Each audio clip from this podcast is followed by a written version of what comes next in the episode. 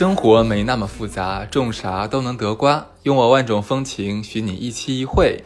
大家好，欢迎收听新一期的出逃电台，我是哈刺。我是小乐，哎，那马上就到了九月份了。这个九月份的话，有一个很重要的事件点，啥呀？新生入学呀。哎呦天哪，你不觉得咱俩两个老白菜帮子聊这个话题有点老黄瓜刷绿漆哎，吗没。错，别人都在录什么新大学时代，我们讲一讲老大学时代主的故事。要是新大学时代离我们真的太遥远了，距离、嗯我是零九年上大学，距离现在是十年前，我实在不知道现在大学是什么样子。哎，你真的你不说的话，我都没有仔细算过。我是零七年入学。对啊，你已经一个轮回了，好吗？十二年，所以新大学时代离我们太遥远，我们讲不了。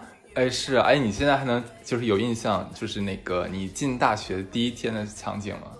嗯，我先不要想进大学第一天，嗯我我进大学第一天前我就期待了很久，为什么？嗯因为那个时候入大学之前，大家就收到录取通知书，都会发现啊，我去了哪个学校哪个学院，对吧？对，然后你就会加入到 QQ 群，有什么迎新 QQ 群，你知道吗？在我没有进大学之前，我就知道我们班都有谁了。我们班谁谁谁招人烦，哪个女生特别爱在群里真的啊对，你你看我们俩就差两年完全不一样。对，然后迎新群里就一定会有那种学长什么学学长加进来，想看一下这一批新生女孩子里面的成色，嗯，就会有几个蹦窜乱乱窜的学长，然后也在里面。所以我们迎新当天就像一一群一群羊进入到狼群，就纷纷被当时在群里就跟你聊得很火热的，比如说学长学长啊什么的，就来接你了，就是这个样子的。啊，那你好开心啊！等于说你同时收到两个 offer，一个是大学的 offer，一个是男朋友的 offer。但是不，但很慌张，因为还有爸妈跟你一起来啊，你不能表现的好像就跟人家已经很熟络了，你知道吧？啊秉着一张好像纯洁无良的脸，你知道吗？那你觉得第一天去学校的话，岂不是跟感觉跟面基一样？有那感觉吗？忙坏了。你呢？你呢？你呢？我们那个时候没有，哎呦，别就差两年是吧？反正我那个时候是没有 QQ 群，就进进大学第一天的话，其实是进寝室就放行李什么东西，那个时候是很很兴奋的，因为你不知道，我先打断一下，嗯你之前住过校吗？我住过，我住过，哦，那也还会，就是我以为像我这种之前没有住过，因为你要认识新朋友了呀，哦而且关键是你知道，大学跟中学是完全不一样的。我以前我们看什么小说啊、看电影什么的，就对大学还是很有向往的。对，然后就是会想说，大学那个那个同寝室的兄弟们，会不会跟小说或电电视剧里那样子，就是能保持一辈子的友谊嘛？就有无限比较傻逼的憧憬，知道吗？对对对对。但是后来这个这个全部被现实所打灭了。然后然后就进寝室的话，就是非常安分守己的坐在自己的小小板凳上，就等着一个个新的那个室友进来嘛。我觉得那个还是蛮让我记忆犹新的。哇！但是我我我大学寝室条件贼差，Me too，然后我们是，其实我不知道你们那个时候，我嗯们那个时候基本上大学寝室应该是上床下桌，一样的。哎呦，不是不是不是不是，我们是上高低床，没有桌子，天呐！然后嗯你们寝室一个寝室是几个人？八人寝。那你想想武，呃那那你要这么说，我还好一点。对啊我是武汉读书，武汉有多热，你知道的。知道。武汉读书四人寝，一楼没有空调，没有电风扇。哎，你们没有空调，居然？对，所以我大一的时候，我妈把我放到寝室里的第一句话是：“姑娘，咱复读行不？咱重新考一年。哎，是只有你们那个寝室楼没有吗？还是说都没有？”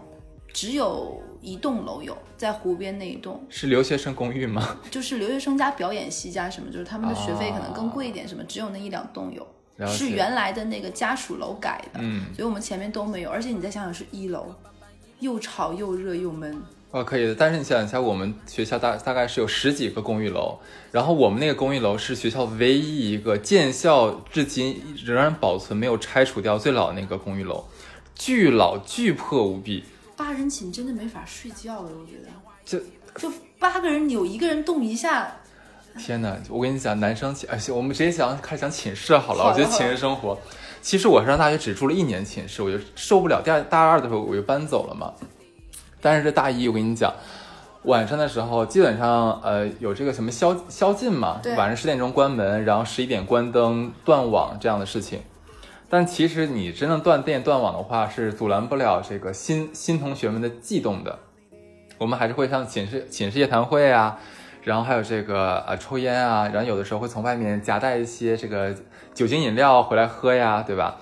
最狠的是你知道吗？我们寝室会有麻将，哇，就用那种充电的 LED 小灯就照着，然后所有人在那边打麻将，一打打一宿。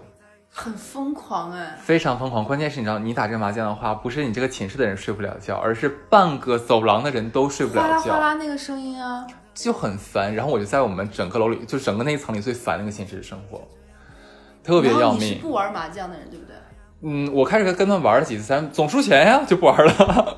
那真的很吵，没有人来投诉过你们吗？有啊，就是因为这个事情要打仗好多次，对，然后还被那的人应该很招人烦，因为大多数人被别人投诉过一次，就会不好意思干这件事儿了。就我就很奇怪，就不知道是不是学校有意为之，因为我是在哈尔滨读的大学，然后我们那个寝室安排的都是哈尔滨的学生，嗯，然后可能是因为哈尔滨的学生会有一点就是像啊，我是这个当地的嘛，所以说可能会更更放肆一点点，嗯我觉得有这个方面的原因。哎，真的不一样。你知道我们大学的时候，我是东北，我们俩正好是两个不一样的。你是在本地读书，对对对我是大学，我是东北人嘛。听过几期的人都知道，小乐是东北的，然后在湖北读书，武汉。嗯，然后学本身其实全省每一年会考到这么远的地方的人就比较少，六十个人被分到不同的专业，所以我们整个班只有我一个东北人。啊，连黑龙江的都没有，就只有我一个人。然后就黑吉辽只有我一个独苗，然后学校也可能是为了让大家能够更好的融合，所以每个寝室的人都保证不是一个省份的，哦，就都是不同的。然后当时我们隔壁院，这呃讲到这里是没有任何的地域歧视和攻击的。嗯，我们有一个北京姑娘，从小也没有离开过家。他刚进寝室的第二个月就崩溃了，因为寝室除了他，另外三个是分别三个不同都有自己教就是宗教习惯的少数民族。那你，对，然后三个人都有自己独特的朝奉啊、乱七八糟这种仪式。嗯，你是焚香啊、礼拜呀、不洗澡啊等等。哇，好精彩啊！这这我不太好意思，因为我这并没有是说说是对宗教的不认可，因为三个人教派都不一样。然后这个女生恰好被分到这个寝室，然后她去跟学校说，然后学校说要尊重彼此的宗教信仰嘛，嗯对不对？然后这女生说根本交不到朋友，因为因为他们的饮食各方面不同，学校有一些有一些就是各种的宗教的一些。就是一些食堂，所以他每天下了课，他的另外三个室友都咻就消散了，去各个学院找自己朋友。他每天回寝室就没有一个人，然后早晨有人做朝拜，晚上也有不同的人做朝拜，然后寝室有各种宵，还有一个室友天天干嚼冬虫夏草，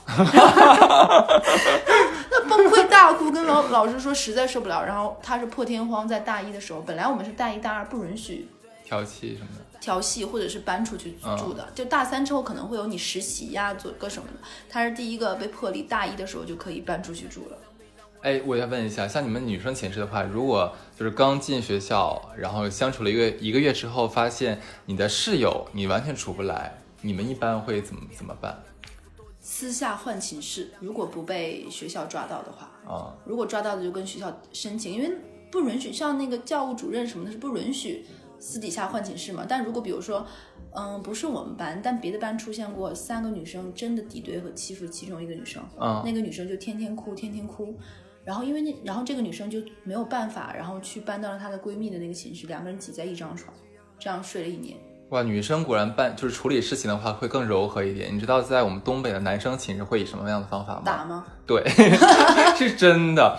我就是光军训，大一进学校不是要军训吗？一个月吗？我们那个军训那一个月的话，我们那个寝室自己跟自己，然后自己跟别的寝室打仗，大概打了四五次，你知道，平均每周要有一次。就是因为你在东北，在南方是打不起来哎，的。这就是骂嘛，对吧？对，对，我跟你讲，我们当时我们寝室，因为因为人真的很多，八个人，你想想，我们寝室呢，当时有个老二。哎，我跟你讲，这个很有意思，就是所有的寝室好像都是刚一进到这个寝室之后开始排名，对对对老大老二，然后因为我在我们班是最小的，我排老九，嗯，但我我只我我还是在那八人寝啊，那个呃，就我们班有有个排老二那个男生，他是进学校第一天，我跟你讲，就是我们呃进寝室第一天，他引起了所有人的反感，你能想到吗？这个人的话，就进来之后就完全没有任何的礼貌，这是其一。其二的话，一进来之后开始装大哥，就感觉他自己是社会青年，然后要是要感觉感觉他马上要控制整个公寓楼了那个样子，你知道？然后进来之后直接跟我们讲说：“你们几个都给我搬个凳子过来过来坐。”然后我们几个跟傻训话了，大对对对对对，就是训话。然后我们几个跟傻逼一样，就一个人拿小板凳就过去围着他坐起来。然后他跟我们讲啊什么，他大上上大学呢，我们都是哥们儿，然后要什么要有仗义，怎么怎么样，还是跟我们讲什么兄弟情。然后我们就一脸懵逼啊，是什么情况？但又因为彼此不认识，你也不知道这人是什么鸟变的，就就先不要出头了嘛，我们就跟傻逼一样接着听，然后后来就开始给我们吹牛逼了。我跟你讲，大学生大学里面吹牛逼的人真是比比皆是。你知道这哥们有多夸张吗？他跟我讲，他跟我们讲说那个，呃，什么？他上高中的时候有一次去闹校，我不知道你知道这意思吗？就是他去别的学校去就踢馆的那种感觉，叫闹校，我们叫。他说那个，呃，打了第一场仗之后，他觉得对方实力还是不错的，我觉得能能得到他肯定还是挺难得的。然后他就让他爸爸找了什么那个维和部队过来，说把那个学校给包围了。然后我们就懵逼了，你知道吗？就是还要撒这种鬼谎吗？哇塞，我跟你讲，他真的是，所以这人他真的很欠扁。然后他不仅是就是说那个呃有有这两点啊，就吹牛逼啊，然后还没有礼貌什么的。然后他还喜欢乱搞乱搞男女关系。谁跟他搞呀？哇，我跟你讲，你知道他有多他多恶劣吗？军训的时候，他当时看上我们班一个非常文弱，然后非常可爱娇小的一个小女孩儿，然后这个男的就以威胁和恐吓的方式，就说如果你不跟我搞对象的话，我就杀你全家。你够劲吧？然后就神经病啊！关键是那女孩信了，那女孩就为了保保保持，就是保护自己全家。对对对，然后就跟他在一起了，然后待了一年，你知道吗？对，然后这女孩还把自己的嗯 the the first blood 给了他，然后最后还他就这个男的出轨，把这女孩又甩掉了，真的很很很 bitch 的一个人。然后嗯这嗯，女生好可怜啊！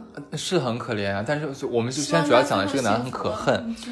然后大概是我们忍了他三周，真的极限了，极限了，极限了！真的真的就他当时你知道我们班有个他，我就我每看他一眼，我跟你讲，我这个就还是你们寝室一肚子欲这个这个怒火就想扁他，你知道吗？然后我因为大家还是会比较比较不是很熟，那个时候说句实话，所以不太会互相交流自己的想法。就我还以为别人都很喜欢他，然后结果就第三周的某一天，我们去参观那个烈士陵园的时候。然后其其他其他几个男生把我叫过去了，就说：“哎，那个那个那个贱人真的很怎么样？”哎，我说你们也很讨厌他，对，我们很早就想揍他了。我说咱今晚揍他吧。然后那天晚上我们就把他揍了一顿。回到寝室之后，我们就找随便找个借口，就想揍他嘛，就不需要不需要找什么实际的借口，把他打了一顿，把把他打打出寝室了。然后我们班班长是个两百多斤的胖子，对，就他主要是以就是那个控制他为主，然后我们其他人是扁他 这样子。然后你知道这种人就是个草包，被我们打完之后呢，他就非常怂，就我们勒令他，我说不要让再让我们在一个寝室里见到你。然后他真的，他自自耻自自耻自此自此之后的半年，就上学期都没有回寝室。你知道他在哪儿睡的吗？不知道在哪？他去我们学校旁边的网吧里面包夜，每一天那怎么洗澡呢？不洗啊，他那一年没有办法怎么洗澡。他？他应该是可能每周会上上澡堂子里洗一次吧。反正我们就直接班就寝室有这样的一个贱人的话，这种臭虫直接把它踢掉。哇，对，当然了，最后我们还是把他就接回来，就是让他回来了。他真的好，后后来后来好可怜，他就分别的找我们几个，就是低声下气的道歉忏悔，就声泪俱下，你知道？你知道那个草包之前那个样子就是不可一世的样子，然后后来又变成这种跟臭虫一样，就就后来我们想，哎呀，真的算了，就算算了，毕竟同学嘛，也没有不是什么大错大恶嘛，就把他原谅了。让他回来之后呢，结果又发生一件事情，就是他脚很臭，他又不愿意洗脚，就你能想到吗？他会把我们从梦中熏醒，是真的很臭。就我们都怀疑他就是他睡觉那个地方脚的那个那个床那一块会被他熏黄的，你知道吗？后来我们班长就两百我多斤的胖子，心疼他女朋友。他女朋友可能比较讲原味吧。然后他那个胖子就是说，就说我们让你回来可以，但你有条件，你只要脱鞋的话，就必须拿塑料袋把脚套上。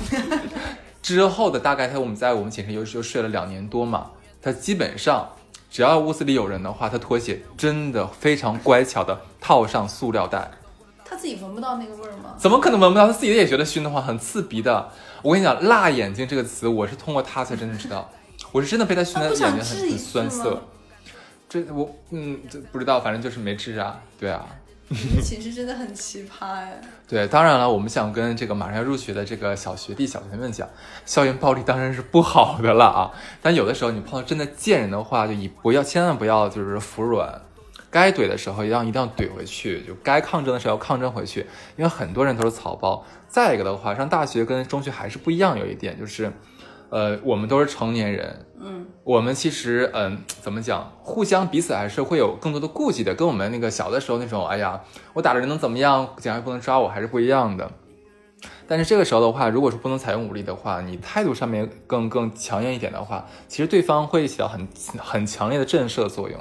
所以这一点的话，我还是想跟学弟来说说。对对对，不要做一个弱小的人。其实女孩子也千万不要是一样的。嗯就刚才我听他那个故事，我就一直很关心那个害怕自己爸妈被人杀掉，然后每嗯天都跟一这样这样一个男生在一起女生。其实我觉得，如果人在异地，可能女生。需要被保护什么的，嗯但不要轻易的就相信别人，或者是害怕什么的，嗯，选择正当的途径寻求保护。啊那我讲讲我的寝室啊，快快快我先说一下，我不知道你们寝室男生寝室会不会有卧谈会？啊，必须有。我大学换过，相当于是三次寝室，然后我也在大三的时候跟其他女生搬出去合住合住了，然后我们三个寝室的卧谈会，后来我们等等到多年之后再总结，刚进大一的时候，几个女生躺在床上就嘿嘿嘿嘿，先自我介绍啊，嗯然后聊一聊。每天晚上都聊到三四点钟。大一的时候，卧谈会的内容有多清水呢？你跟男生牵过手吗？你有没有喜欢过谁呀、都是这都是这种话题，你知道吗？非常清水。然后啊，你有喜欢的人啊？他在哪里上大学啊？怎么怎么样？然后在那个时候，有的人还没有买手机，还会借手机啊，拿寝室电话他打电话。等到大四或者毕业的时候，大家哎，你跟那个人到底睡了吗？什么时候在一起啊？就话题就已经到这个尺度了，你知道吗？真的是见证了彼此的成长。哇，男女之间真的是不一样。我们刚见，就是刚见面第一天我们就开始聊这个了，是真的。就被那个挨揍那个哥们儿，就是那个所谓老二带着，带着的聊这个，但结果一看，好像大家都是有那个 经历的，怎么蛮有的会聊。对啊，就我们那个寝室里面，呃，一二八个人，啊我八个人，对八个人 八个人里面的话，大概哎，基本上基本上都会有有经历，所以还蛮有的聊的。大家会彼此交流一下自己的心得和体味，这个姿势。嗯天哪，我的天哪！然后我们大一的时候就很清水，我们当时四个女生里面有喜欢的人只有一个，啊剩下三个是都没谈过恋爱的。嗯哇，我们四个人就是这种特别清淡的口味的聊天。然后，然后我是在上大学之前没有离开过家，然后没有没有住过寝室。我大学第一年基本上是神经衰弱，也睡不好。对，然后我是在上下铺的下铺，只要我的上铺没有睡，我就是睡不了。寝室有一个人开门出去，我们是寝室房房间里是没有洗手台和厕所的，嗯有一个人出去我就会醒，然后后面就养成我一个非常不好的恶习，我每天都要三四点钟困到极限再睡。哦，然后就每天晚上那个时候不还用 M P 四什么的嘛，我就每天晚上下看电影，看各种奇奇怪怪电影，然后看到困到眼睛睁不开之后，戴着耳机在睡觉，每天这样。所以你是因为当时精神不济，所以没有办法学习，后来才没有考上研究生的是吗？也 并没有。然后我那个时候就觉得，就是独处的时光很重要。嗯，然后我后面就也搬出去，反正寝室对我来说是一个很新奇的环境，然后也结识了新朋友。但是坦白讲，我跟哈斯有一点很像。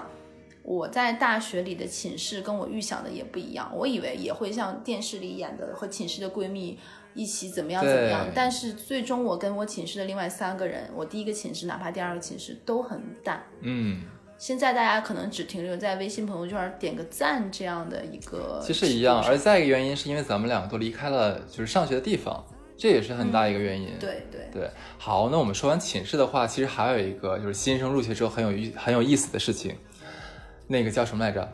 呃，学生会和社团选拔。天呐，反正我发现只要上大学不聊学习，咱俩都挺有都挺有聊的。哎聊这些干嘛？真是，你说你学计算机，我学会计的，没有什么好聊的，对不对？而且我跟你讲，最扯淡的一点就是上大学之前，老师在高考之前就跟就跟我们冲刺几百天的时候，咬一咬牙，使劲儿学。上大学你们想怎么玩都行，根本没人管你们怎么怎么样，不用学习。事实证明，上大学不用学习也是要挂科的，嗯，但是我那时候真的不怎么学习，就每次就全是在那个六十分左右，低空飘过。但我，只要能过就行，但你你不要绩点的吗？那个时候，我完全不需要呀。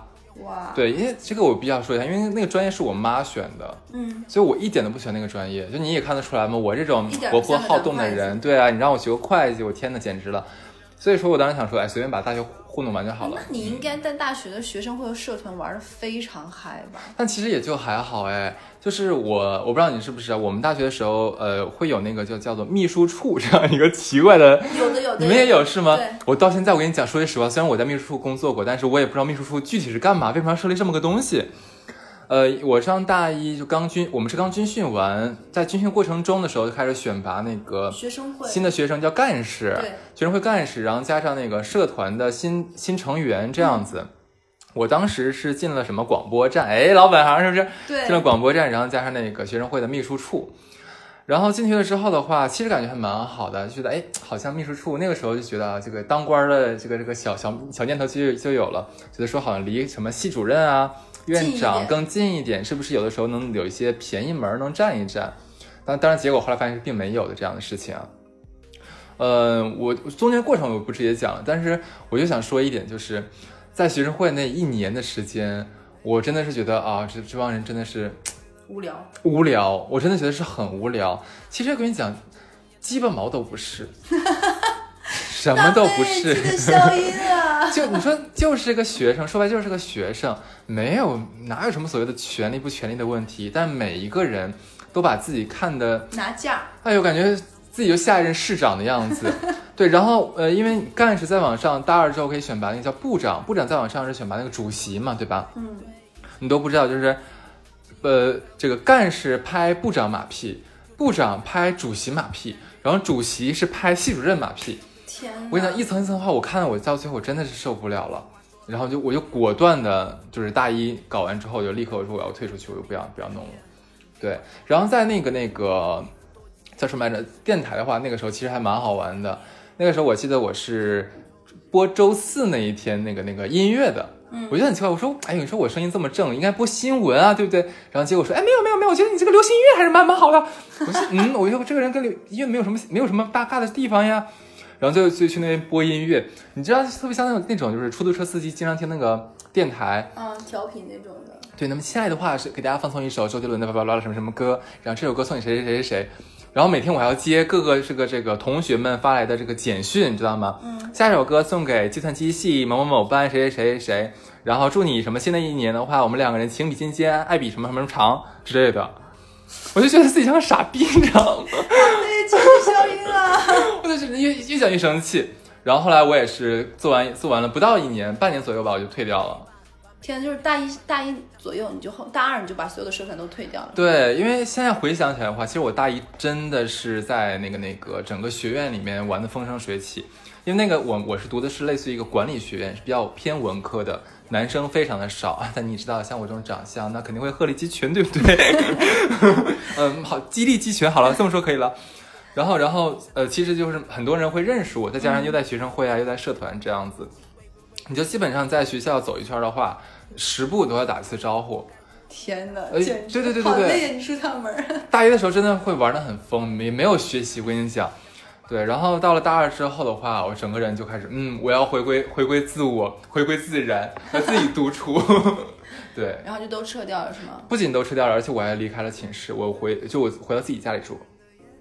天哪，我觉得你这个你是有什么契机吗？我觉得你大一到大二转变很大哎。嗯，就是你想，我们都经历过高三，对吧？那段时间是这个弹弹簧压得非常的紧，非常紧绷。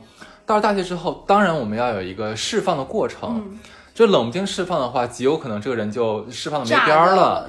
其实我当时就那个那个那个那个阶段，就就觉得说啊，自己以前累成那个那个狗样子，那上大学反正没有人管了嘛，对吧？也不用像以前那样有什么考学的任务，那就往死里玩吧，就往死里结结交新朋友，就好好体验一下所谓的大学校园生活。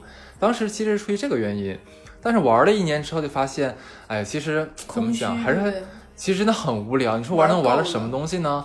对啊，就觉得还是很无聊，就算了。对，然后，那我讲讲我的。好就我们学校，我我上大一的时候，我跟你一样，我也是学校，我们学校有号称叫百团大战，那是个什么东西？就是我们学校社团非常多，多到叫百团大战。我还以为你们是蠕虫。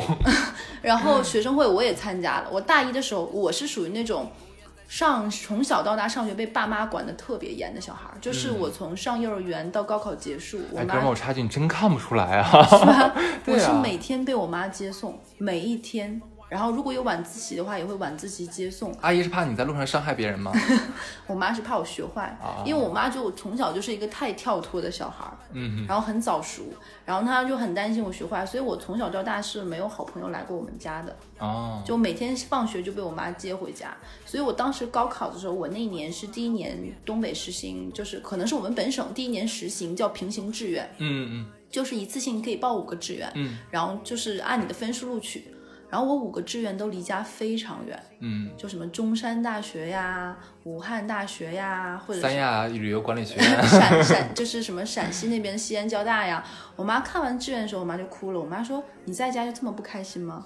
就都要报的这么远吗应该说你才知道呀，大姐。？”然后 我当时我妈管得很严，我就说我就想出去看看外面是什么样子的。然后我妈说：“你最起码报个我吉林人嘛，你报个吉大行不行？嗯吉大哪儿不好了？”我说我就是想出去。然后最后我妈很伤心，我妈说：“那我不管了，志愿是你自己选的。”好啊好啊，太开心了。对呀、但是你知道学校是不允许你，你的志愿必须被家长签字才能给亲自送过来，嗯就是我不能自己去交的志愿，所以我没有办法。然后我是让我姑姑陪我去的，我姑跟我妈说说，那你我因为我爸我爸当时不在家嘛，我爸嗯出差，然后我妈在我妈不管，我妈生气了，我妈没想到我敢自己做这么大主。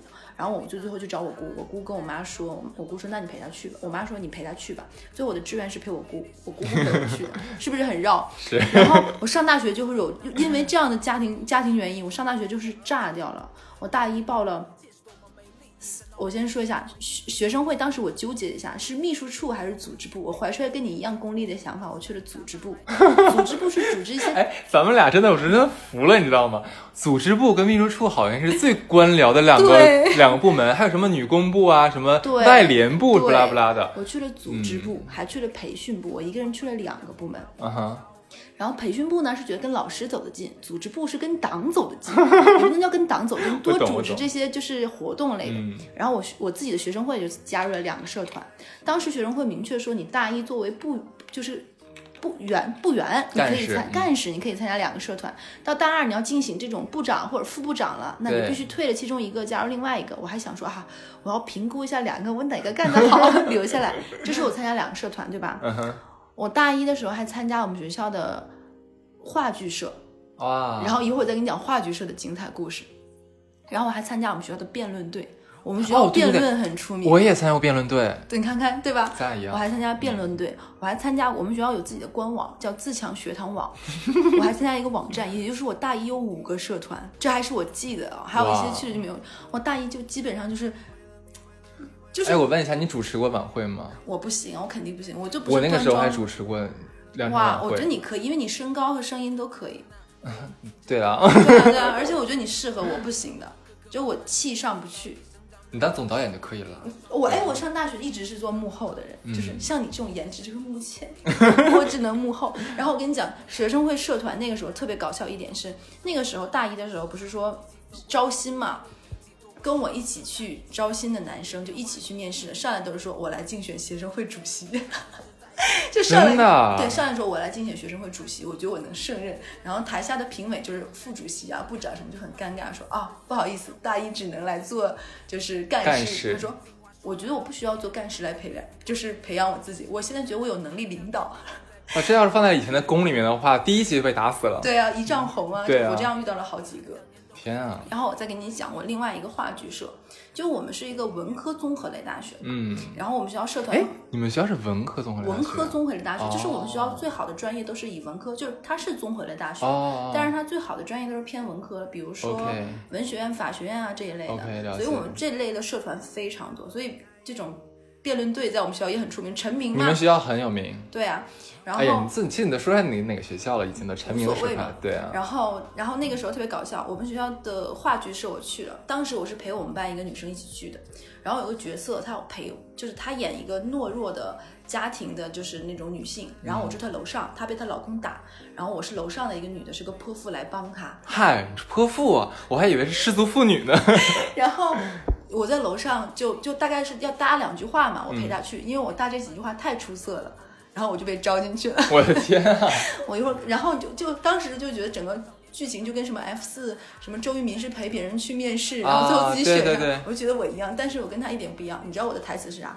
嗯，干啥玩意儿啊？大半夜还吵一吵。然后就由于我出色的这种浑厚的东北口音，然后我就被招招进去了。可以，蛮适合的，其实你对，然后还有就是网站，还有什么？就大学的时候也是跟你一样嘛。然后等到大二的时候，就发现忙不过来。嗯，然后辩论辩论队是一个非常严肃的地方，然后你不能迟到，不能早退，然后正常打比赛还要写论文。所以我大二的时候就被辩论队开除了，因为我经常性不去，然后没有按时，因为时间真的忙不过来。大家都会在课后的时间，比如说放学后四点到六点，六点到七点开会，你就去了这个就去不了那个，那么多社团。然后我直接是嗯在学院的网站上通知，就学院的官网上面通知。小乐因为两次没有去被通报真的啊对，因为我们学校辩论队非常严肃，他把这个东西当成很有名很有队魂的一件事情。对，然后现在我们学院，嗯，还有人一直在做这些事情，嗯，就还是很厉害的。然后这是，然后我的学生会也因为自己的不负责任，这坦白说是自己的问题。然后最后慢慢的，你有五个嘛，你总是忙不过来，退了。所以说到这里，要跟要要上大学的人来说，我不知道现在的学校是不是还这样，还有这么多，应该比我们那时候更好玩，嗯，更多，甚至可能有 AI 社团啊，对对对对怎么样，？是的，所以我觉得不要像我们一样，就是这种选择这么多，明确一下自己的喜好，或者是说你没有明确自己喜好是什么，那也要有一个侧重点。其实有个很很有用的办法，就是说刚进学校的时候，其实会有那种呃学长学姐会来带领你们这个班级嗯做像做 tutorial 这样的一个事情。那你你可以就去请教他，那你说，哎，咱们学校哪些社团会比较有意思？或者说，我听这个学校名字，呃，这个这个社团名字好像很好玩，它是做什么的？对你，都可以聊一聊。你实在不行的话，你都可以直接去找那个社团的人去聊。对，你放心，在在大学里面的话，真的没有那么强烈的陌生感。嗯，你真的去找人家聊的话，人家没有人会拒绝你的。对，你对张开腿不是张开 小乐，张开嘴，真是的，这个本性流露的来，哎呦喂！张嘴大声的问，对，对啊 大家都能知道，呃，对，反正我当时就是进秘书处的话，也是经经过高人点拨。太搞笑。我们两个人，一个秘书处，一个组组织部到底干嘛？自己现在还没有。我当然我真的不知道。干嘛。我跟你讲，我做最多最多一个工作，你知道是什么吗？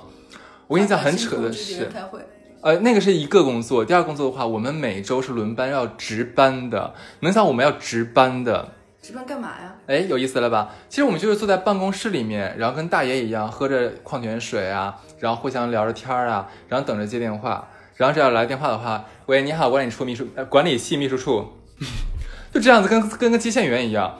然后每次人家说什么事儿啊，说好了，我们记下来了，呃，什么之后明天的话会会反馈给你。其实我们自己都解决不了，就就是跟个传话员跟屁虫一样，真的，那就是我们一年的工作。天哪，我真的是，我觉得可能嗯，还要没有没有进大学的人听到我们这个，不要特别的灰心啊。我们只是跟你们说了一部分，有那么一点点不是很快乐的真实生活。但是我不得不说，我跟很多人聊过这个事情，好像所有参加过大学的学生会的人都说学生会就是个傻逼。哎，你有没有看过一期《奇葩说》？嗯有一期《奇葩说》有一个美女，她在自我介绍，他应该毕业五年了。嗯她毕业五年之后，他在《奇葩说》介绍的时候，他说他是学生会主席。嗯，那天我是在跟我同学一起看的这一期，我们俩不约而同的说，一个人已经毕业五年了，人生的高光时刻还是大学学生会主席。他毕业这五年都干了是个？悲剧。对我，我们俩其实心里想的就是这样一句话。嗯，而且我不得不提一点，因为像咱们的到咱俩这个年纪啊，对我们其实也已经开始呃面，就是在公司里面面会面试一些其他新人。那如果说有像新人来新公司来面试的话，他跟我讲他是学生会的人，我不我不开玩笑，其实在我这里边不会加分的。我不知道你是怎么想，我反正我我给你讲一下我的想法。那你像你刚才讲很有一很有用的一点是，如果说在大学的时候当学生会的干部，或者是参加很多的社团的话，势必要分担很多你的这个学习经历，对吧？那其实我们在用作为用人单位的话，我们需要的新人更多的是你的专业能力和你的这个学习能力，这是很重要的事情。嗯，但是你说你天天在这个所谓的这个这个叫什么来着学生会里面搞一些什么所谓的小官僚呀，搞一些什么人际关系呀，这东西我们其实是完全不需要的，甚至我们会有点摒弃的。至少我们在明面上是摒弃这样这样一点的。所以说，很多像我们马上要进学校的学弟学妹们，呃，我们进学校里面去参加这样的社团，去参加这样的这个学生会，去体验一下，这是人生的一个经历，一定要体验一下。我们是支持你们的，但是体验了之后的话，我相信你们肯定会有自己的感悟。对，那而且千万不要认为说，哎呀，我有了这个这个这个头衔之后的话，会不会很好找工作，很好在社会上更快的融入一个新的社会？我可以给直接给你一个否定答案，是真的不会的。至少在我身边，我们都交流过，真的不会。嗯，除非你参加那种社团是跟你的兴趣爱好相关的，作为你兴趣爱好的一个辅助，其实这种我更支持。比如说你爱摄影，但你之前比如说高中父母管得严，没有相机买不起，你上大学自己买了个相机，出去拍照采风，或者是摄影摄像这种社团，嗯，其实这种我觉得更多的一是爱好，二是技能类的，或者是你去那种做一些呃什么三 D Max 这种技能类的，其实这种是蛮加分的。没错，而且其实我觉得上大学的时候，你大学毕业生的简历，大家是千篇一律的，没错无，论不外乎你的专业证书考了几个，你的英语四六级，对雅思托福，甚至于你的绩点，然后你的专业。第二项就是你的办公技能会多少。嗯，如果你是一个本科毕业生，写完论文，你的你的一些基础的办公办公都还不会，我觉得那其实是应该你大学四年去把这部分补上的。没错，PPT 啊什么的，有一句话是怎么说的？说考考虑一个人会不会做事情，看三点：会做事、会装逼、会写 PPT。嗯，大学四年好好打打磨一下自己 PPT，每一次有这种作业是有 presentation 的这种的，嗯把自己 PPT 写好，是一个很好的，我觉得一个展示技能，这个真的很有必要而。且小刘刚刚提了一点，我觉得很重要，就是考试，大考证考证，就大学里面考证这一点，我觉得真的很重要。哎，你当时有考什么证吗？我就英语四级、六级，普通话一级，然后还考了驾照。哎，那你专业证书没有考吗？我们专业毕业的就有计算机三级，哦。因为我们是偏计算机系的。然后其他专业证书我倒是真的没有考，你有考过吗？我们当时其实是像我也是四六考会计级是吧？呃，我会计是呃不是一定要考，但是我们都会去考。嗯对，那个时候，然后像我们班很多人会考那个注会，嗯，然后那个我当时 我当时考了一个特别傻逼的证，我到现在我感觉一点用都没有。就那个时候有一个叫什么国家理财规划师三级证书，对，这就很傻逼的一个证，好像现在都已经取缔掉了。其实我觉得考证的并不是说证是万能的，但我觉得这表示的你一个在学习的状态，对对你是不是有学习意识？我觉得可以适当考一个。可能有人像我这种情况，也有可能像那个哈次这种情况。哈次这种情况就是自己本科学的专业自己不感兴趣，那你其实就可以辅修一个双学位，或者是通过考证来嗯，增长自己可能更感兴趣这方面的技能，靠你的社团或者是什么来辅助一下你的兴趣提升，然后，变成一个你不可能说啊，因为大学专业不是我喜欢的，人生就一定要按部就班走下去。大学可以换专业的，对不对？哎，这个好难吧？我觉得哎，其实我们学校不是哎，我觉得我们学校换不了。我为什么很爱我的大学，是因为我我的大学是一个非常自由的地方，一个自由民主的地方。就是之前不是出了，我不知道这个地方要不要消音，就是山大那件事情，哎就是贩毒这件嗯事情嘛。嗯这个事情要是发生在我们大学，可能没等就刚刚这个消息公布，我们就是刚刚说有这么个制度，我们学校就会炸到，就炸掉，直接炸裂，就是直接为什么？就是非常自由和开放。我们、哦我在大学的时候，我们学校有因为工资低，老师集体说今天课不上，我们要去静坐了。啊，真的这么夸张？对，然后今天因为学校比如说分配教师楼不是非常的公平，我们去静坐了。今天因为什么什么样子，就是我们学校是一个非常开放的地方，就不会允许这种事情大家就蔫不登的。然后比如说这一次，比如说试卷有问题，计算机院觉得，呃，我们直接计算机一些高手直接把网站当掉，大家都查不掉。就是这种事情，我们学校经常发生，所以我觉得我们学校是一个非常，包括现在我们学校为什么在不是一流的最 top 的大学，但是哎，你们算了，你们直但是接算了。我我们从来不是说说顶尖的那种什么产生很强学术能力，但我们一直像一个网红大学，就是真的很能折腾，你们学校真的很大，而且而且很漂亮。啊，其实说白了就是武大嘛。对，就是很能折腾的一群人。所以我觉得我们学校是这个样子的：大一下学期之后会有一次自主，你可以选择申请换专业。换专业一是你要面试得上你的新新专业，嗯你的现专业可以放你。一般就比如说你的成绩在年级前百分之十或者是十五这样的，你就可以申请换专业。然后对方那边会有一个考试，就保证你是否能够直接跟上这边大二的课程。嗯就比如说把大一的课程就考一下，嗯，如果你两方面都满足，基本上就可以换专业。你现在所在院签字就可以。如果说你面试上你的你面试 OK，但你的笔试可能达不到，学院会问你，那你是否愿意降一年？你去了读大一，不是读大读大二。如果你 OK，你也可以过去。哦，我们学校是可以这个样子的。但其实好像很多大学好像还是很难跨跨换专业是吧？所以我觉得，如果说你真的，那可以学双学位呀、对对对，这是很好的一个办法。我觉得，如果说你明确自己的专业自己不喜欢，就不要一条路再闷死走到黑了，试着学一个自己喜欢的双学位。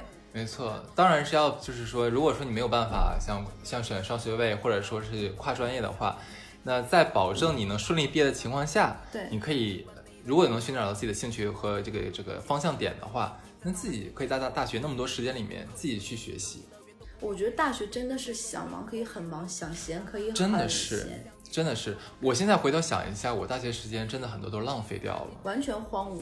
真的很荒芜。但是现在想一下，那段时间四年里面真的非常重要。你知道有一点，我到现在仍然非常后悔吗？这一点的话，也是要提示给我们的小小小学弟、小学妹们，就是我在大学时候没有实习过，哦，真的很遗憾，真的很遗憾。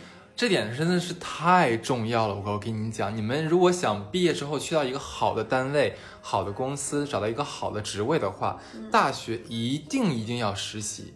实习经验比你那个什么呃学生会什么的强百倍、强千倍，而且很多像我们是金融行业嘛，你想进券商，你想进投行，你最好在大三的时候就开始申请这样的职位去当实习生，你这样有一定几率是你能就毕业之后顺利留下，而且很多单位是直接让就是实习生转正，他不会再进行这个社会招单独招聘了，嗯，这是这是很关键的一点，所以说这个实习真的是非常重要，嗯。我觉得这个是。然后我在想，我们其实可以聊聊大学四年，我们除了空闲时间在干嘛，或者是有一些哪些觉得自己觉得遗憾啊，或者什么。我觉得我大学四年最大遗憾，我大学四年都在谈恋爱，那很好哎，我四年都在跟同一个人谈恋爱。哎，我跟你讲，大学一定要谈恋爱，真的我也觉得，但是我觉得大学四年如果一直跟一个人谈恋爱，很美好，我觉得，难道不是吗 最后我们？离婚了。哎，当然这是个不好结果，但是我觉得大学那段时间我真的是在。谈恋爱，然后因为谈恋爱，但是也一起度过很多愉快时间，所以我也觉得大学时光一定要谈恋爱。我觉得我觉得那段时间是谈恋爱是非常非常美好的。那个时候我们不会想说对对方有没有钱，对方家境如何，那个时候只知道哎这个人很适合我，很喜欢他，他能让我产生那种悸动的心。对对对，而且很多，当时我们班很多女生就说，因为文科班女生本来见的男生就少，你知道吧？每次他们路过这个篮球场还有足球场的时候，我的天呐，都会驻足观看，看那些在阳光下面挥洒汗水，是呃这个皮肤晒得黝黑的运动男孩。荷尔蒙爆裂哦。我天，简直是你都感觉他整个就是各种液体都会从身体身体里溢出来的感觉。混蛋！所以我觉得大学生活其实除了还是要多打开自己，不要把大学还当高中一样过，嗯就好像很规矩怎么样，并不是说你们要学坏怎么样。反正我觉得大学尽可能的让自己谈一场开心的恋爱，一场或者是多场。对，你大学有谈恋爱吗？呃，当然有好几段。就是有每一场都是开心的，或者是说被甩还是甩别人？呃，那比较渣的那个时候，其实还是会甩别人了。但那个时候我是因为不定性，而且有一个心态就是说，呃，我一定会下一个比现在这个好，就总有这样的不不太不太正常的心态。那，你是怎么。变成大学这种下一个永远比现在这个好，到现在这种觉得自己不找也挺好，好妙啊！嗯，我还是说了嘛，因为我是在文科文科学院，选择可能会非常多，对吧我？跟你讲，那个选择度真的是 转圈儿选。哎，我跟你讲嗯个搞笑的事情，我在武汉读书，武汉是有一个传说。武汉的武汉理工大学和华东师范大学一墙之隔，嗯，你也知道理理工类大学就是和尚庙，师范类大学都是姑姑 姑娘，所以武汉理工大学的学生经常会去华中师范大学去就是溜达嘛，嗯。就希望觅得自己的良良缘。然后因为这个学校有一墙之隔，每次都要走都要绕路。后来这个学校就那个墙先是踹出了一个狗洞，狗洞慢慢之间变大，最后变成一个门，然后学校就方便。慢慢的那个门，学校觉得这样不好，就对啊，像什么话呀？对，不像话，就把那个门再给它哒哒哒哒哒哒哒垫上气，上啊。砌上之后再哒哒哒哒再踹开，踹开再哒哒哒哒哒砌上，这样反反复复几次，学校觉得哎。不是个办法，都已经传开，那就真的修个门吧。所以，所以这个不是我开玩哎，笑你，学生太棒了，不是优秀哎不。是我们学校，是华东师范大学和华东武汉理工大学。啊其实以后去旅游的人可以去看一下，很搞笑。现在两个学校因为离得太近，爱情大门那个是。对啊，就学校一想，算了，就不要再捂着了。我跟你讲，同样的事情也发生在北京的人民大学，跟跟那个一条小街之隔的北京理工大学。你知道人大全都是女孩子，孩子然后理工大学全都是男孩子，然后这两个学校就经常互通有无，跟跟你们那个学你刚才讲这两个学校发生的事情一模一样，对，也是这样的，是吗一？样的。但是我我我说实话，我觉得大学生谈恋爱尽量还是纯粹一点，不要再找嗯社会上的人。嗯因为我上大学的时候就有同学，嗯、出去做家教，然后女生，然后跟有钱人的这种家教的爸爸就在一起了。哎，很美好，感觉起来。美好个放屁！你哎，三观三三观不三观不对。他有三观吗？真的是，他他三观可能烫头的时候烫掉了，就是这种，就是可能嗯，爸爸来接送啊，送回学校，然后就跟这种有钱人的爸爸在一起。嗯，然后哎，一会儿我们可以可以可以讲讲上大学赚钱的事儿，好呀可以做一个，一会儿再岔开讲。然后我觉得你上大学尽量还是嗯少，也不能叫少，就是你在谈恋爱的时候多跟校园里的人和同龄人，你要珍惜这种纯粹。对，其实我那个时候有跟哈次聊过，工作这几年之后，大家进入到社会，忙忙碌碌，匆匆忙忙，大家变得越来越素食，不会像上大学一样，你在寝室下面等我，等我，我们嗯放学遛弯回回寝室的时候亲一下，怎么样，嗯就开心不行。现在就大家是素食时代，可能一两句话心烦就不想说了，对，要很快速的认识一个新朋友，把自己的过往都讲一遍，是一件非常劳心劳力的事情。所以大学四年这一年，真的是很很慵懒，时间过得非常慢的一段时间。嗯所以你认识的每个人都可以很走心的去交流。嗯。我觉得其实要珍惜那个时候人与人之间缘分。像你刚才讲的这一点的话，我也有我也有话要说，因为我是在陆以前在陆家嘴工作，嗯，就全是高楼大厦嘛，就是钢筋混凝土的那种那种丛林。然后经常你可以看到是，呃，下班时间我们楼下就停了一个法拉利呀、宾利呀，然后一个很帅的富二代，应该就是富二代，年纪很小，在等他的女朋友。然后同事女同事们就会哇，好羡慕，怎么怎么怎么样。但是你想想，当然我们不不是排斥任何就是说所谓金钱啊，什么是粪土，我们从来没有说过这样的话啊。只是说我们现在回头来看，在大学时期里面，我们那个时候好像真的没有人说、哦我男朋友多有多有钱，就觉得说哇我男朋友多帅啊，打球多棒啊，对学习有多好啊，我很喜欢他他的才华，我欣我欣赏他的文采啊，怎么怎么样。对啊，对啊，我觉得纯粹不纯粹的话，大学跟社会真的是一个分界线。所以能在你在大大学时间能感受到这个纯粹的时候，一定要体会一次。就是那个的炙热是真的滚烫的，有温度的。哇，这话说的好高级。对，就是那个时候，我我现在觉得上工作以后还认识很多年之后，我会发现我的很多感动是不是感动，而是来自于物质上的满足。是的，比如说情人节就是有一个 SOP 要送给我一个包，一个什么东西，这个都是靠物质来衡量，因为大家都很忙，没有那么多时间花心思。我记得我上大学的时候很感动，是有一次我跟我男朋友在一起，然后他突然他不看足球的，嗯，他突然说我报了一个西班牙语的课，我们去上嘛。然后我问他为什么，然后他说你不是一直想去西班牙，因为我很喜欢西班牙队。他说我们把西班牙语学到基础，我陪你去西班牙看球。你就会觉得很开心，你知道吗？就是你想想，其实一个西班牙语课也也没有多少钱，十节。我们在学校有那种二外班嘛。然后还有就是，他有一次我们俩一起，然后他突然给我背了一首顾城的诗，因为我很喜欢顾城。哇哦！但这种友情饮水饱的快乐，你只有在上大学的时候能感觉。当然，我那个时候也是也是做过一件类似的这样的这样的小事情讲讲。对，就是其实我觉得我在大学里面没有其实送过那个时候对象什么什么礼物啊。嗯，我觉得我能做的就是说帮他抄作业。哎，我们那个时候其实会是有那种就是呃，你快到期末的时候，你要把这个这一这一学期的笔记上交。嗯，老师会看你的笔记有没有记得很好这样子。然后基本大家大家谁上课记笔记啊、到基本到最后那那个一周的时候狂抄笔记。然后因为他的他拉的笔记太多了，他自己抄不完，我就陪着他大概抄了两周。嗯，在在图书馆里面抄两周，就是问别人写的笔记，他还蛮感动。而且那个时候就很开心的是，每天早上先去那个图书馆占座，占完座之后，那个吃完早饭之后，立刻回去去那个图书馆开始抄，抄到中午的时候，两人说：“哎，吃什么呀？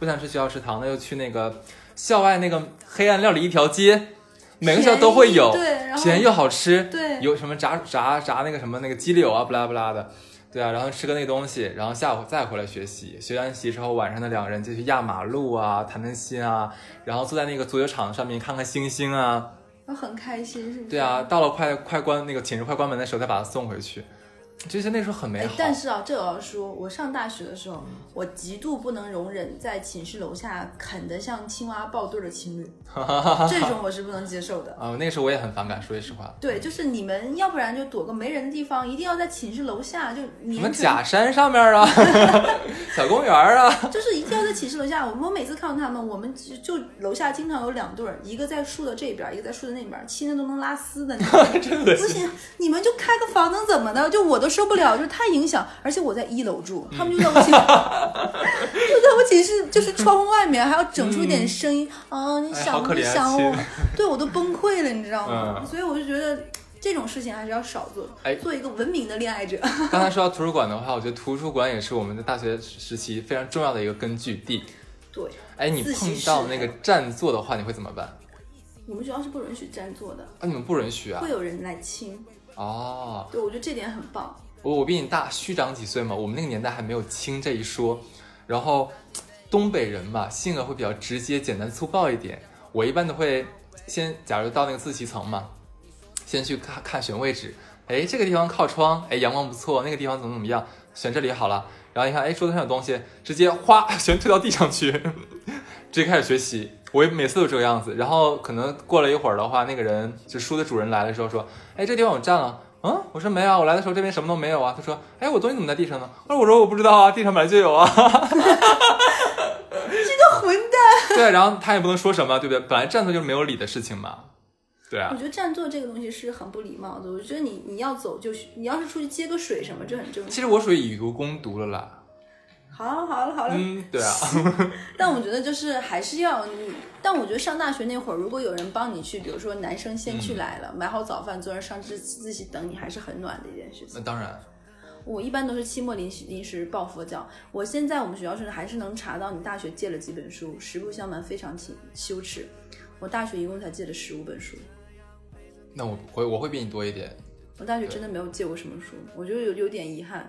啊。然后那个时候学校不是现在是还有那种 H 五可以查你大学一些东西吗？我觉得我大学真的去图书馆的次数太少，我真的没怎么去过。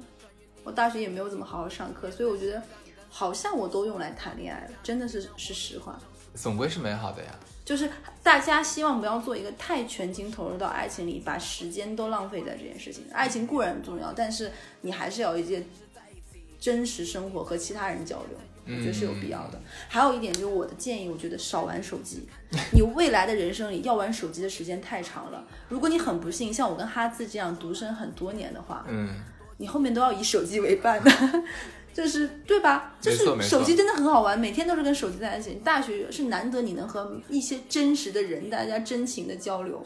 哎你说到跟大学同同学交流的话，我我觉得下一个话题一定要好好聊一下我们大学里面遇见遇见的那些奇葩。太多了，你先讲。我先，讲一个，来，你先开个嗓。呃，很多人会对东北有一个误解，就是说东北人不愿意洗澡。当然，这的确是一个既成事东北没有。办法天天洗澡，会风湿的。呃，是对。然后再一个的话，就是我们如果天天洗澡的话，在东北那么极度干燥的地方的话，我们的皮肤会受不了。那个词叫“皴 了对，皴了对。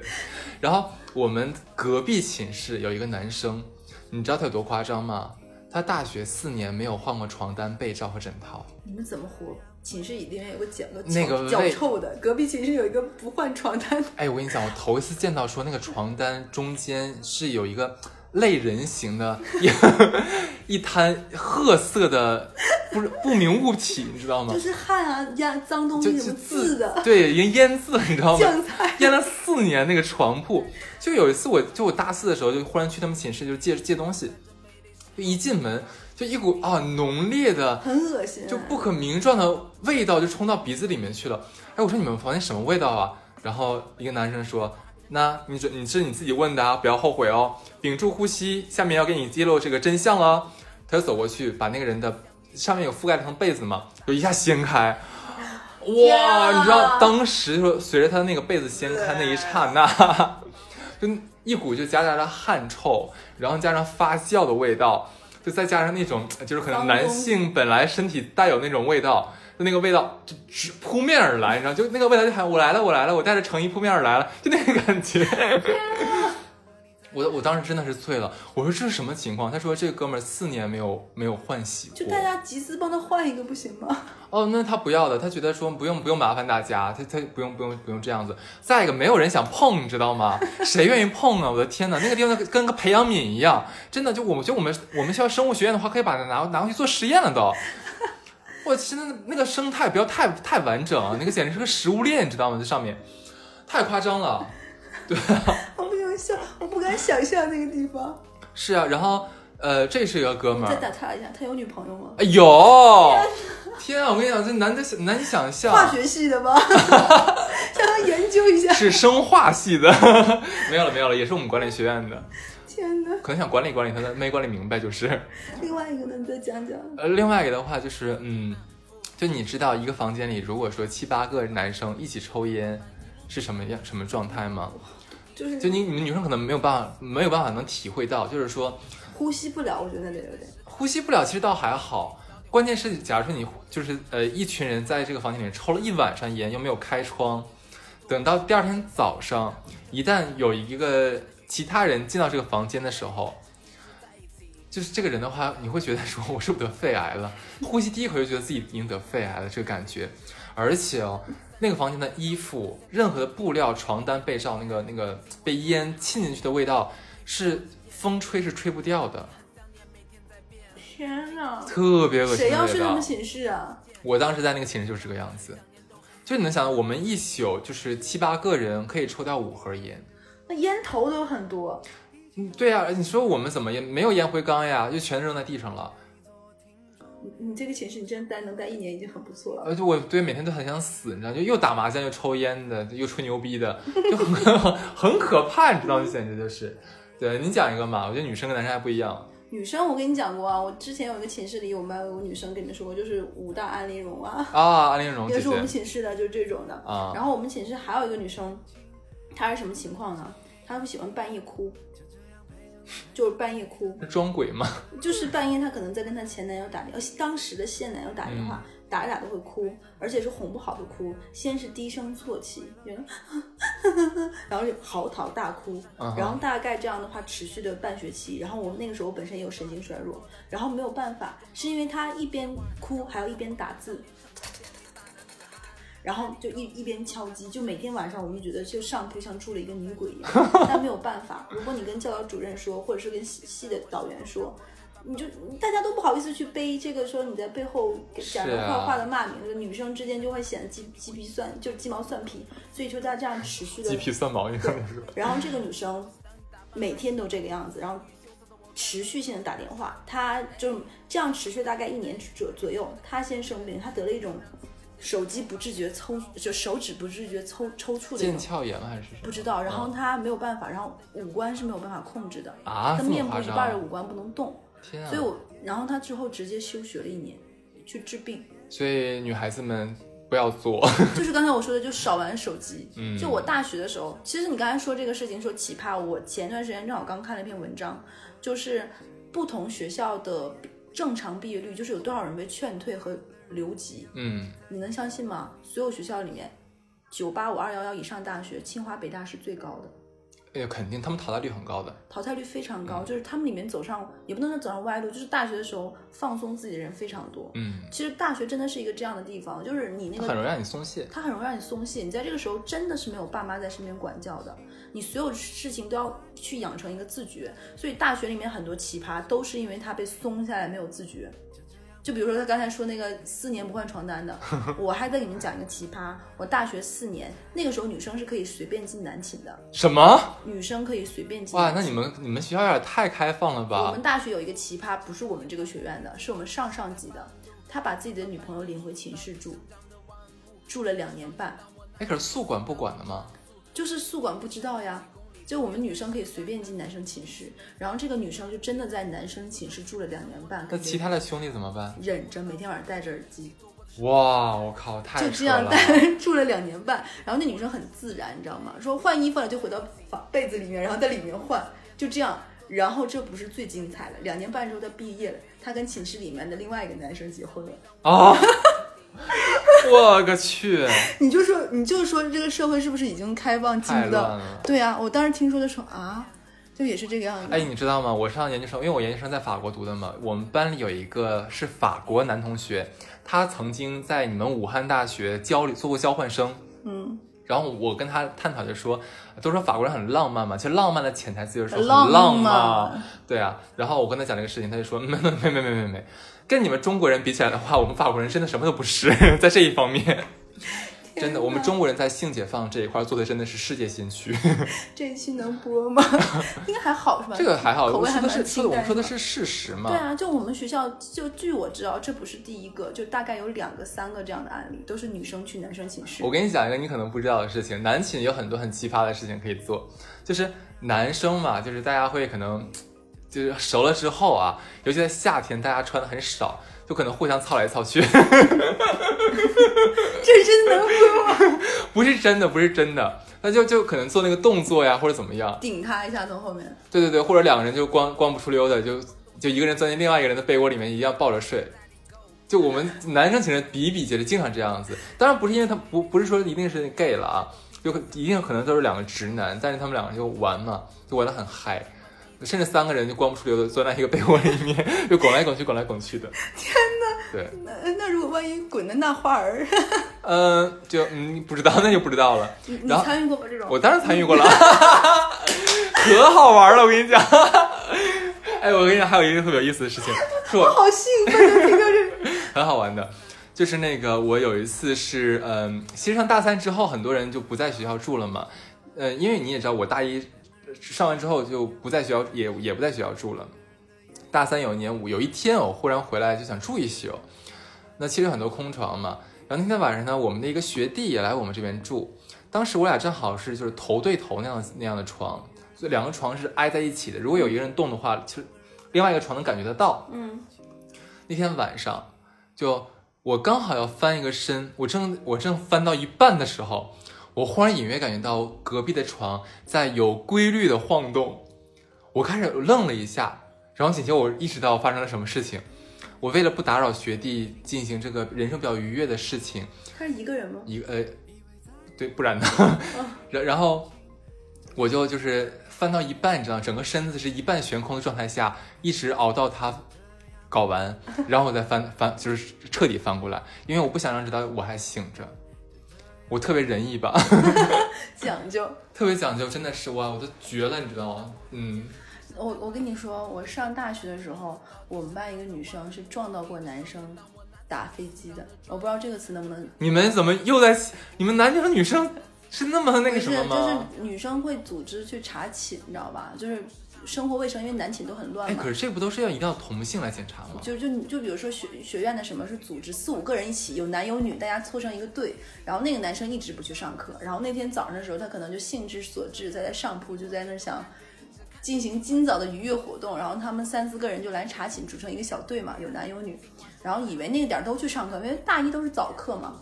然后那个女生就先门没虚掩着的说：“哎，没锁门，我们直接进去吧。”阿姨也没开门，然后就看到那个男生躺在那里，这边 这边拿着一个大的那个 pad，那个时候是那个 iPad Two 嘛，嗯，然后在那里，然后快乐的就手上下翻飞，然后和那个女生就对视了一眼，对视了一眼，那男生手还没有停，好尴尬，我靠！因为你就你知道惯性，你知道吗？那 你你肯定更懂，就惯性就还在，然后那女生也傻掉了，两个人还对视了一下，天哪！然后那男生就喷薄而出，啊，我的妈呀！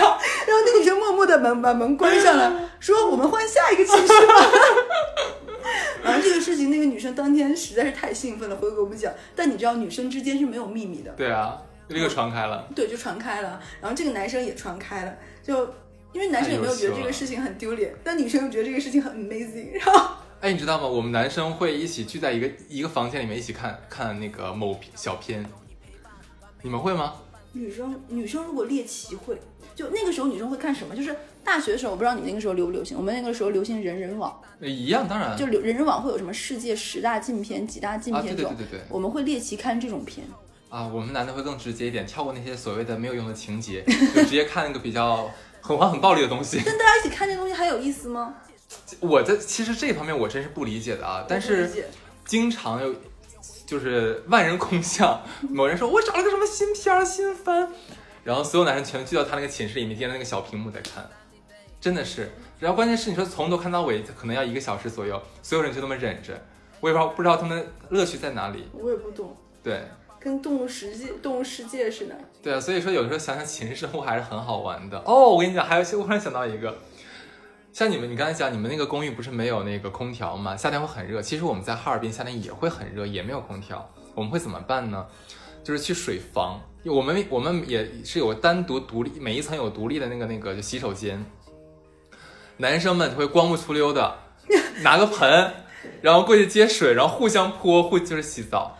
天哪！我其实我没有浴室，但是我不想去，那太远了我，觉得你们的大学生活真的好原始，是很丛林的，你不觉得吗？跟我想的一点都不一样。我估计很多女生如果听这期会觉得有点魔幻。就就激跟可能感觉激情满满，对，但其实都是很多都是直男这样子，但也很快乐哎，很快乐，哎很好玩的但。是我很好奇一点，你们男生就用你说的话就光不出溜，大家坦身坦坦身露体的时候，不会大家看一下彼此的 size，然后会啊，会比较的。对啊，那就会有一些就是比较 tiny 的男孩儿，那怎么办呢？那怎么办？就自己不行，那能怎么办呢？羡慕别人呗。但他对那他不会被你们嘲笑吗？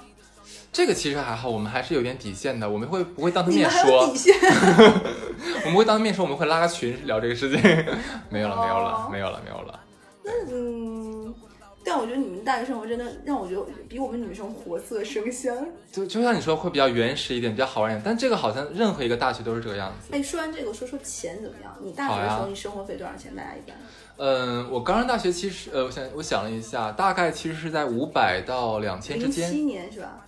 零七年那个时候，可能那个时候啊，我应该是有一千了，那个时候一千是吧？一千块应该有了。我因为我之前跟我一个零五级的学姐聊过这件事嗯情，她说她很不幸，正好在大学期间赶下了赶上了一次物价飞涨，哦就零六零七年的时候物价飞涨。嗯，然后她说她上大学的时候，她妈就会问其他人说，哎，你给你女儿、你儿子多少钱生活费？说是五百，嗯然后他妈给她五百，她当时上大学时候就懵了，五百块钱怎么活的？真的不够。真的不够，因为她正好在零六年赶上了物价飞涨。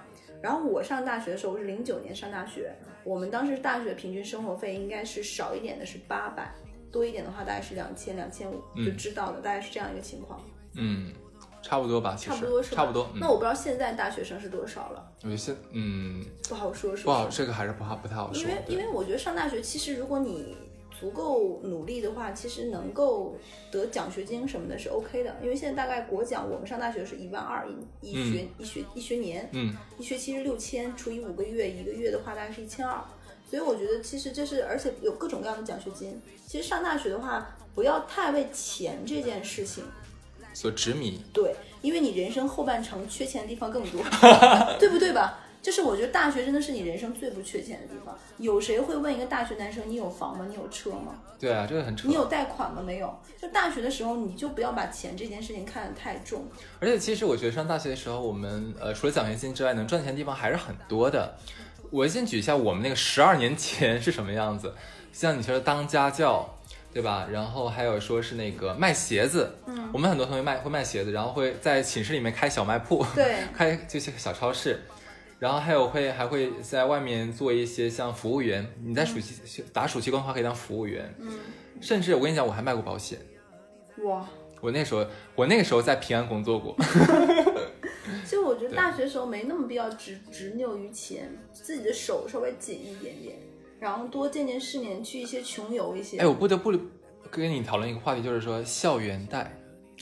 我第一次接触到这个事情的时候，其实我挺不能理解的，为什么一个大学女生、大学男生要去贷款个万把块钱、一万块钱、两万块钱？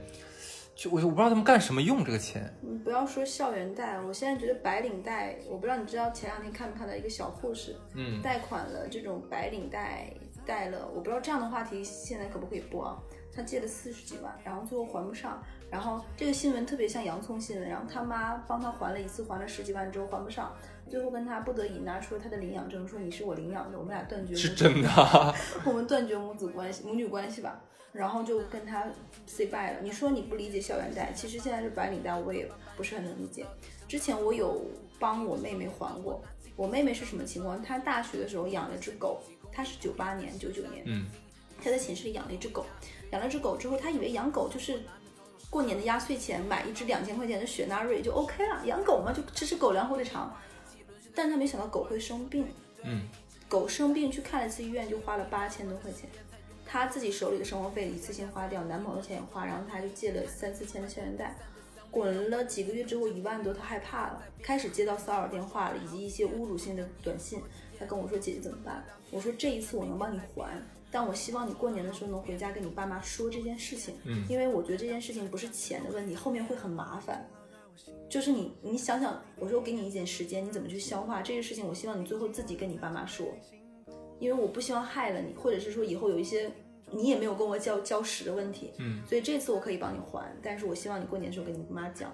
他是这样一个情况，他就是因为养了一只狗，但是很多女孩其实不是像你妹妹这么这么简单一点，很多就是为了物欲。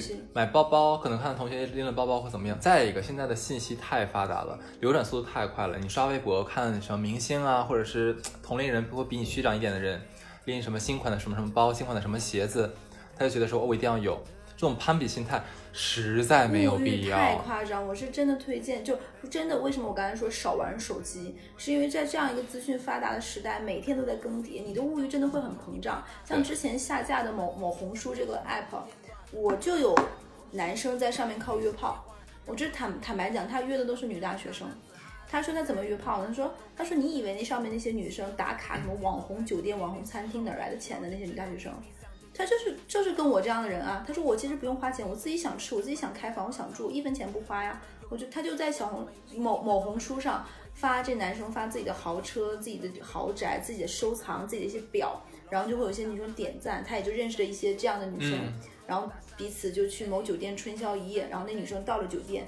他说他可烦这样的女生了，嗯他他一般开完房说哦我先下楼，这男生下楼，比如说去喝个酒啊什么，女生就一定在房间里各种拍照，哦，各种拍照，然后了解然后男生跟他一夜春宵完，男生可能就直接回家了，这女生继续在这房间各种拍照，嗯酒店的恨不能连洗手台都要拍一张，嗯发朋友圈，发发那种某红书上面的定位打卡，对，然后餐厅什么的，就是你经常看这些东西，你真的会被洗脑。就之前就有人说说，为什么看这些东西觉得人人活得都这么好？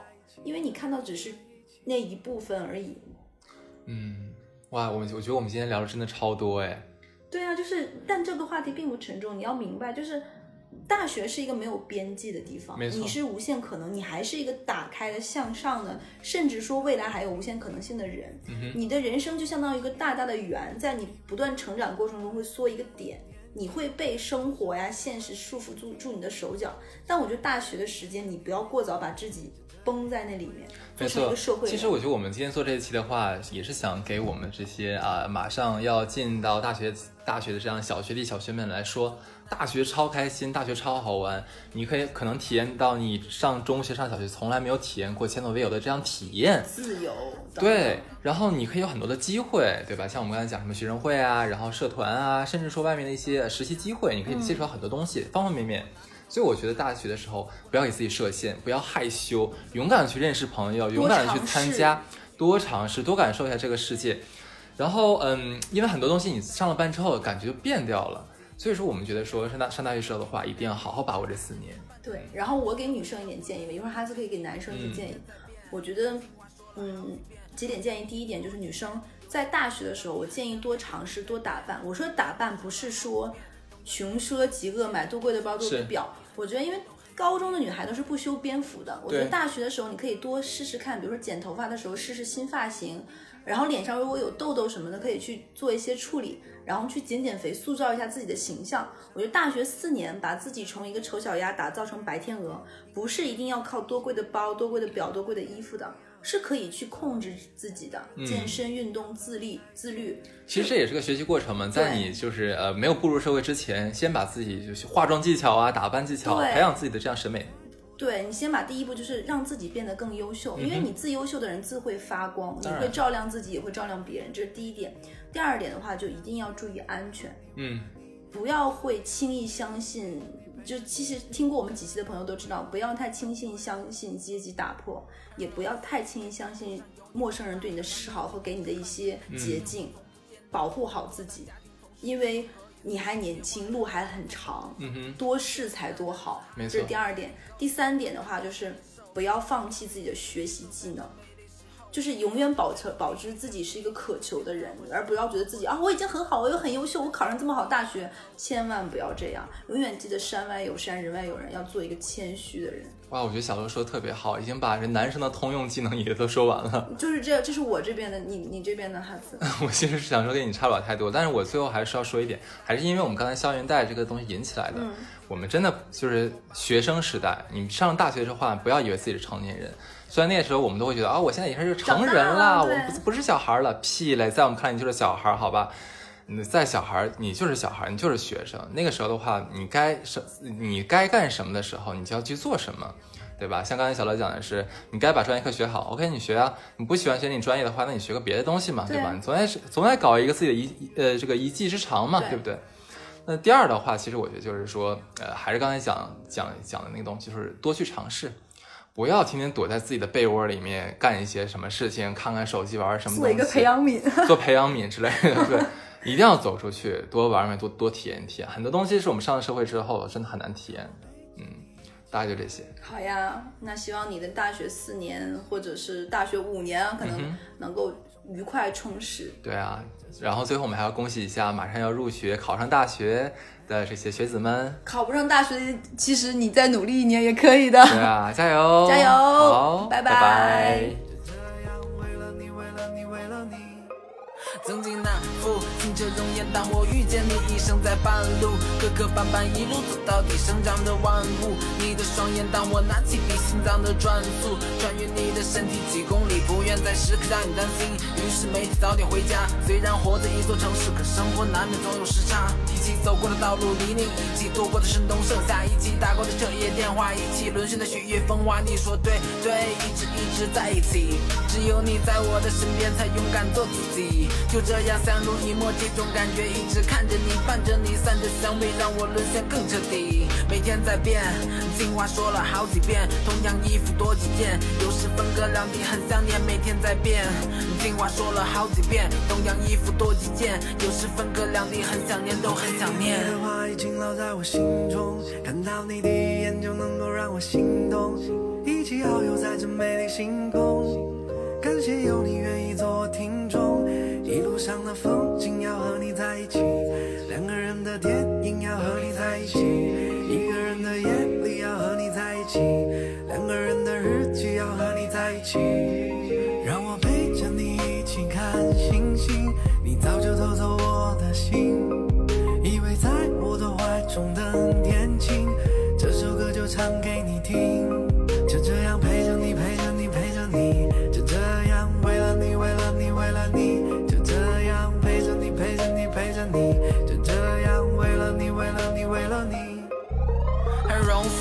条路上有你陪伴，完美的演出伴随这场烟火从不间断。工作到家庭从始至终可以随时切换，让我从懵懂少年成长变为大男子汉。Let it go，都感同身受，一起跟随这个节奏，在这美丽时候，你摇着指头拼命想着惊喜出现在我身后，让我一把抱住你，转身再亲吻你的额头。我们拥有一切是多么美丽，印在脑海变成甜蜜回忆，心有灵犀不用刻意维系，游戏乐园都不愿回去。Wait wait wait wait wait for you，楼下等你打扮，还记得初次相遇，羞涩的我该如何和你搭讪？哎哎，Sunny day，你说的全都对，就让清晨的阳光把我们包围。哎，Sunny day，你说的全都对，就让傍晚的阳光把我们包围。风景要和你在一起，两个人的电影要和你在一起，